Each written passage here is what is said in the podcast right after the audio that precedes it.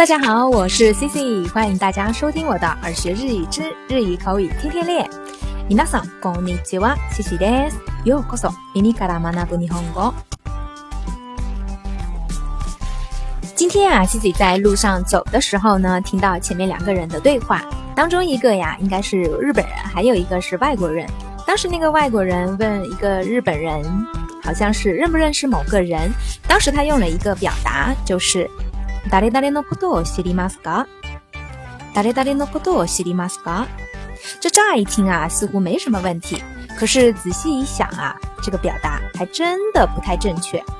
在日语里头呀，关于“喜律”知道这个用法呢，其实有很多值得我们注意的地方。今天啊，Cici 就想来跟大家介绍一下这个“喜律”哇嘎鲁容易出错的地方。我们以后呀，在使用当中就应该注意一下。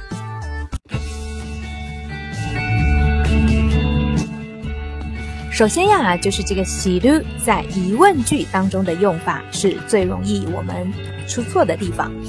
呃，在疑问句当中呀，我们问“知道什么什么吗？”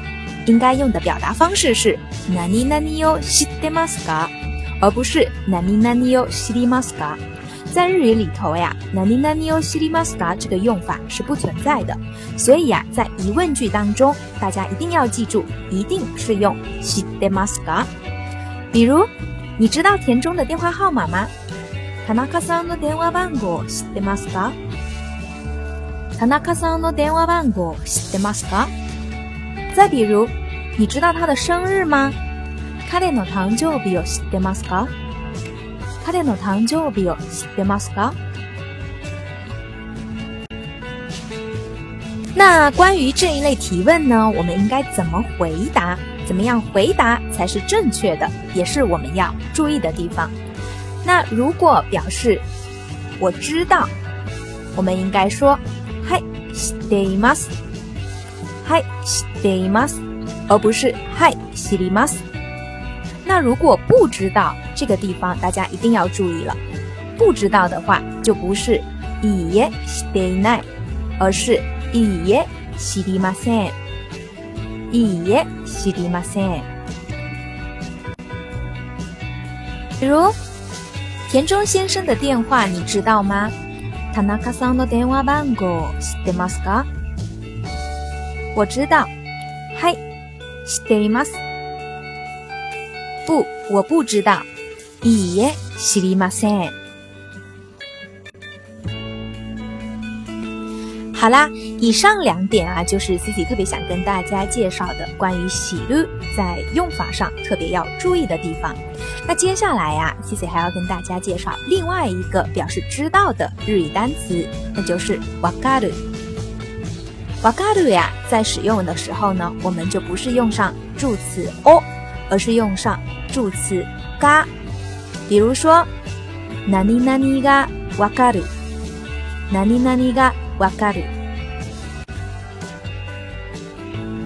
那我们刚才说了呀，这个喜鲁的疑问句是哪里哪里哟西德马斯嘎，而瓦咖鲁的疑问句呢，比起用哪里哪里嘎瓦咖德马斯嘎，用日语的哪里哪里嘎瓦咖里马斯嘎，反而呢要更符合日本人的习惯。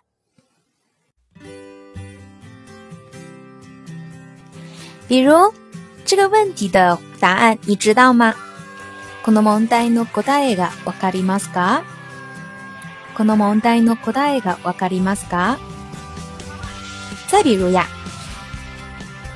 你知道明天的安排吗？明日の予定がわかりますか？明日の予定がわかりますか？ 在这里呀，C C 还想跟大家介绍一下，为什么不能使用这个 waka de maska 来提问？因为啊，在日语里头，这个 waka de maska 呢是带有责备的意思，有点类似于中文里说“连这点事儿都不知道吗？”这个呀，听起来会让对方觉得很不舒服，不是很礼貌。所以呀，在以后的提问当中呀，大家一定要注意，我们尽可能的使用 nani nani ga wakari maska。那在回答这个提问的时候呀，如果我知道，那我们就回答嗨，わかります。 如果不知道，那就回答いいえ、わかりません就可以了。那在最后呀，C C 还想跟大家说一下这个わかります的意思。虽然呀，刚刚在回答わかりますか这个问题的时候呀，C C 没有建议大家用はいわかります，但这个呀，并不是说 わかります这个用法是错的，而是因为呀，わかります这个句子呀，包含这种事情是理所当然的，不想被问到这种问题的含义，有点啊，感觉厌烦的感觉。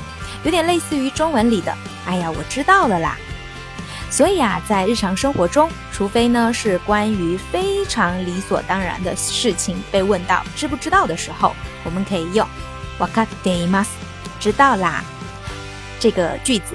其他的大多数情况下呀，我们还是用“はい、わかります”来回答，比较稳妥的哟。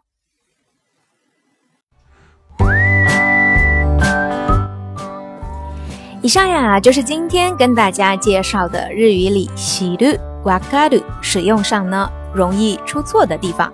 希望呀，听完这期的节目，能够帮助大家有效的避开这些错误的小陷阱。 那关于“喜る”和“わかる”呀，虽然呢都是表示知道、懂了的意思，但是它们在使用上呀，还是有很大的区别的。那今天呢，Cici 就先跟大家介绍这两者正确的使用方法。明天的节目呀，Cici 就给大家来细说一下这两者之间的区别。好啦，今天的分享呀就到这儿。如果你喜欢今天的分享，或觉得今天的分享有所帮助的话，欢迎在节目的下方点赞 或转发。想获取更多节目内容的小伙伴呢，也可以微信搜索公众号“耳学日语”，耳朵的耳，学习的学。那么今天的节目就到这儿，我们明天见。それでは今日はここまでです。また明日お会いしましょう。